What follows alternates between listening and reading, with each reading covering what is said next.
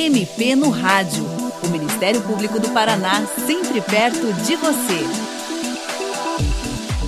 O MP no Rádio trata nesta edição de inquéritos policiais e, mais especificamente, de uma grande ação conjunta realizada pelo Ministério Público do Paraná, pelo Judiciário e pela Polícia Civil para a digitalização desse material. Um trabalho que começou em outubro de 2019 e que já levou à digitalização de quase 130 mil inquéritos, o que significa aproximadamente 95% do volume total de investigações conduzidas no estado do Paraná. Os nossos convidados são o promotor de justiça Murilo César Soares e Silva e a servidora Mariana Leonel Norman Gomes, que atuam na Subprocuradoria Geral para Assuntos de Planejamento Institucional do Ministério Público do Paraná.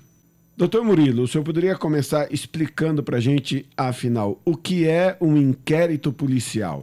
De forma bastante simplificada, o inquérito policial ele é o procedimento instaurado pela Polícia Judiciária, então falando aqui da Justiça Estadual, pela Polícia Civil do Estado do Paraná, que visa apurar a prática de um crime, investigar uma infração penal, de forma a reunir elementos de prova que possam subsidiar a atuação do Ministério Público, então do promotor e da promotora de justiça presente em cada uma das comarcas do Estado do Paraná, de forma que esse promotor e essa promotora de justiça possam buscar a responsabilização desse autor do crime crime, desse autor da infração penal, e também, obviamente, garantir ali o direito das vítimas. Por essa característica, o inquérito policial ele é um procedimento investigatório que possui muitas interações, muitas comunicações naturais entre Ministério Público e polícia. Por exemplo, digamos que em uma madrugada uma agência bancária seja furtada. Então, a autoridade policial que tem atribuições lá, nesse caso, vamos dizer, a delegada de polícia local, instaura um inquérito policial para apurar quem praticou aquele crime e as suas circunstâncias. Ela comunica essa instauração ao Poder Judiciário e ao Ministério Público, que passa a acompanhar e exercer de forma ampla suas atribuições nessa investigação.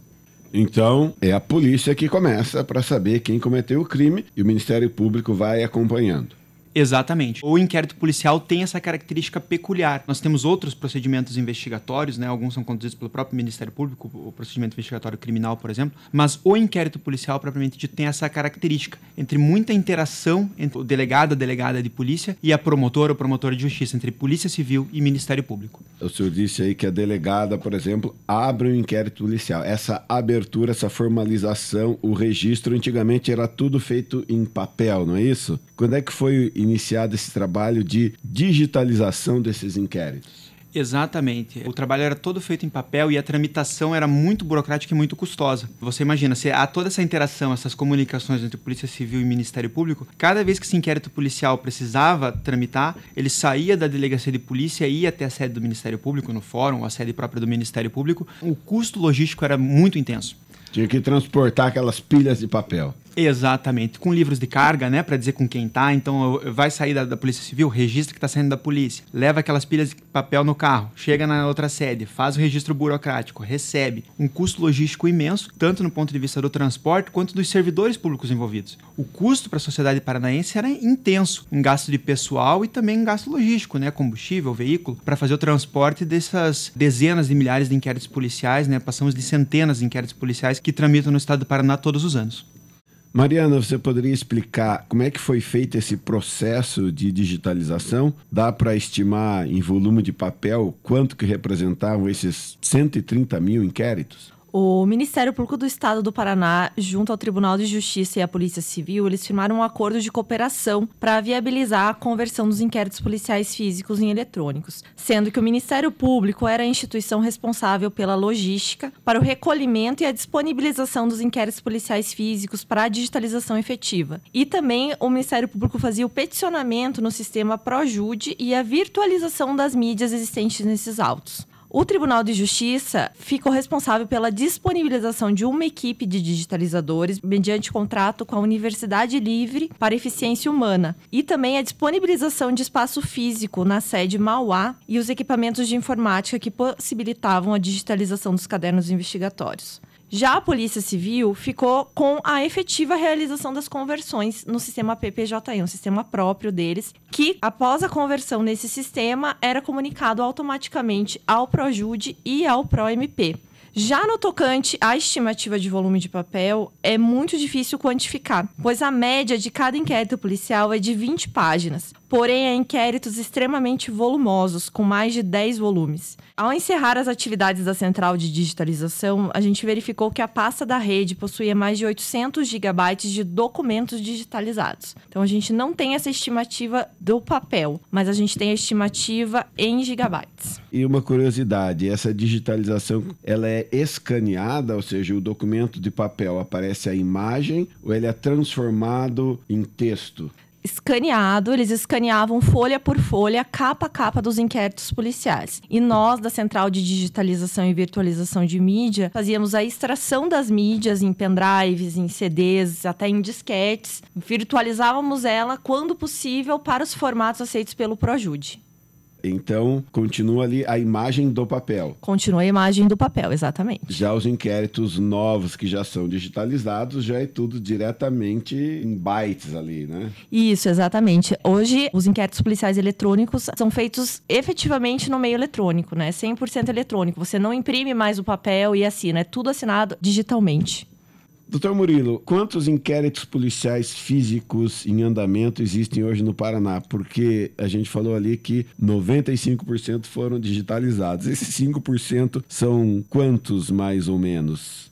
São menos de 6 mil inquéritos. Então, se nós imaginarmos um cenário em 2019 de 130 mil inquéritos, por volta disso, um pouquinho mais, atualmente são menos de 6 mil que se encontram nesse estado e certamente em pouco tempo já serão também finalizados. O que é importante nós chamarmos a atenção é que de lá para cá já tramitaram eletronicamente mais de 400 mil inquéritos porque anualmente esse volume é um volume que circula, né? Anualmente nós temos por volta de 100 a 130 mil investigações. Então surgem investigações, encerram-se investigações. Então de lá para cá nós já economizamos a tramitação física com todo esse custo logístico que nós falávamos, todos os riscos de extravio que existiam nos inquéritos policiais físicos, em quase meio milhão de inquéritos policiais. Então estamos falando de um cenário de inquéritos em andamento que haviam naquele período de 130 mil e que atualmente também existem por volta de 130 mil, mas já no âmbito eletrônico. Mais de 120 mil em âmbito eletrônico e esse remanescente de inquéritos policiais físicos. Então, quando a gente fala em 5%, ainda é uma dimensão que é até talvez menos expressiva quando nós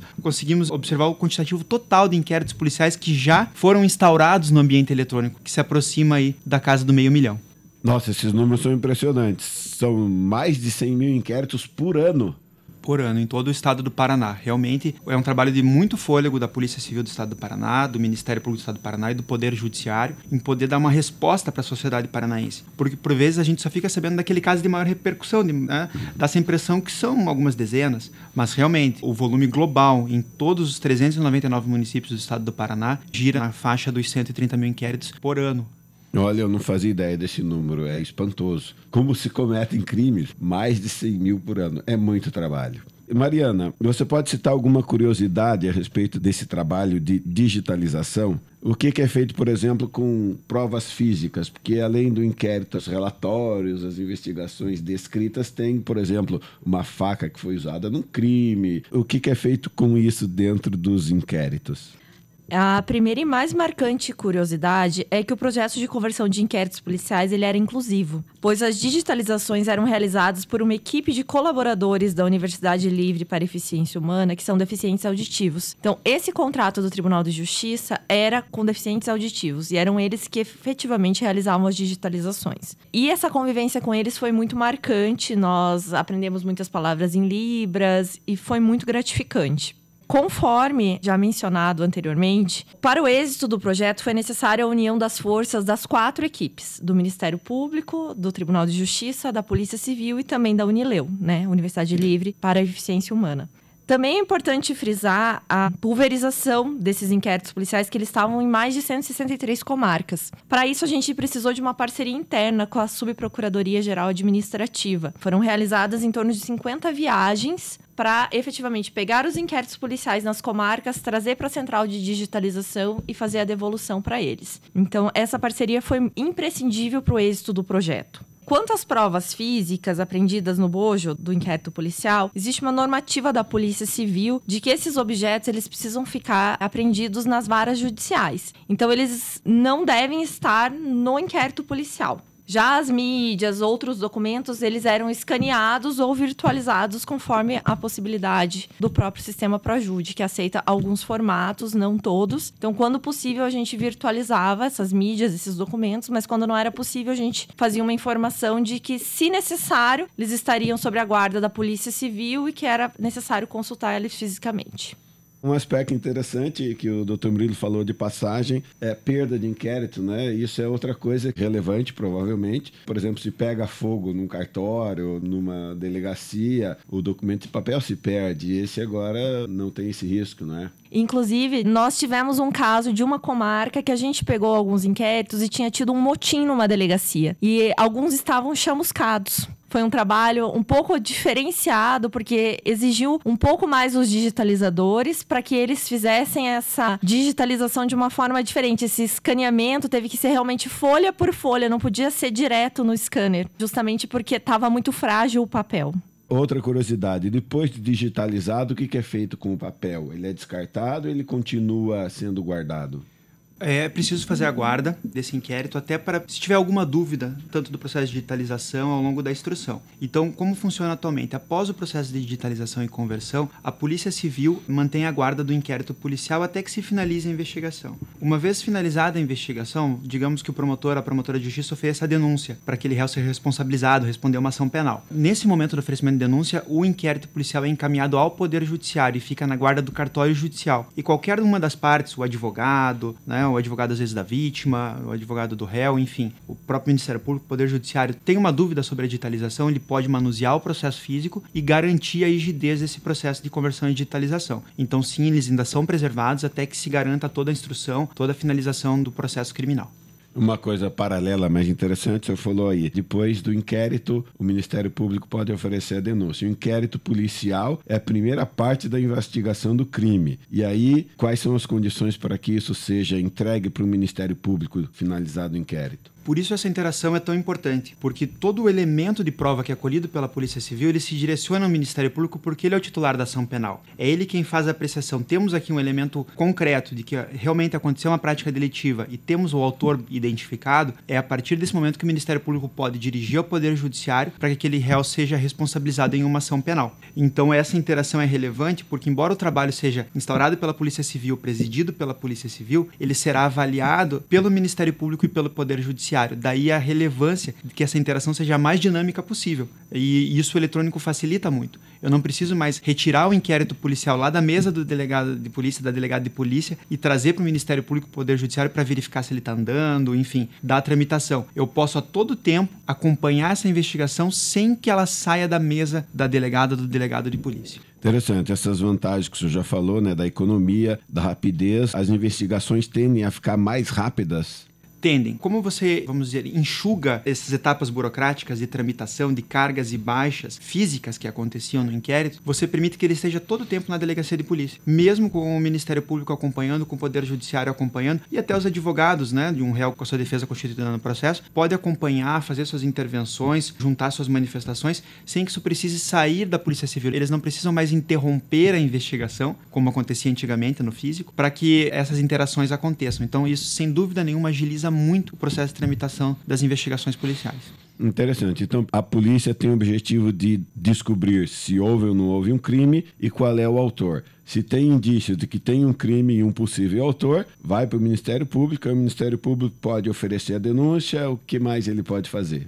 O Ministério Público pode, né, nos casos de maior gravidade, oferecer a denúncia. Né? Obviamente, se você não tem os elementos de prova, não tem identificação da autoria, também promover o arquivamento. É importante que se chegue a um final, que o inquérito policial não fique indelevelmente tramitando. E também nos crimes de menor potencialidade ofensiva, você tem a oportunidade de fazer uma transação penal, que pode acontecer até em um procedimento que nós chamamos de termo circunstanciado, que é uma linguagem bem simples, um inquérito policial mais simplificado, né, com menos produção probatória, ali menos aprofundamento probatório, para os crimes de menor potencial ofensivo. E para os crimes que a gente chama de média potencialidade ofensiva, isso é uma novidade da legislação, também o acordo de não persecução penal, em que o Ministério Público e a defesa do réu, juntamente com o Poder Judiciário, já determinam uma medida de responsabilização para ele, sem eu precisar fazer o, um, processo moroso da tramitação da ação penal, que nós chamamos de acordo de não persecução penal. Então são essas as possibilidades que surgem a partir de uma investigação feita pela polícia. Nós falamos aí do inquérito o que vem depois, tendo um crime e o autor, conforme a gravidade, o Ministério Público vai avaliar se denuncia, se faz um acordo de não persecução, o que fazer com esse réu, ou seja, é a punição estatal devida e adequada para cada caso, né? Doutor Murilo, Mariana, muitíssimo grato pela participação no programa de hoje. E você, ouvinte, também pode participar do MP no Rádio. Envie seus comentários e sugestões pelo e-mail mpnoradio.mppr.mp.br ou pelo telefone 41 3250 4469. O programa de hoje teve produção de Patrícia Ribas e apresentação e edição de Tomás Barreiros. Até a próxima! Você ouviu MP no Rádio, uma produção da Assessoria de Comunicação do Ministério Público do Paraná.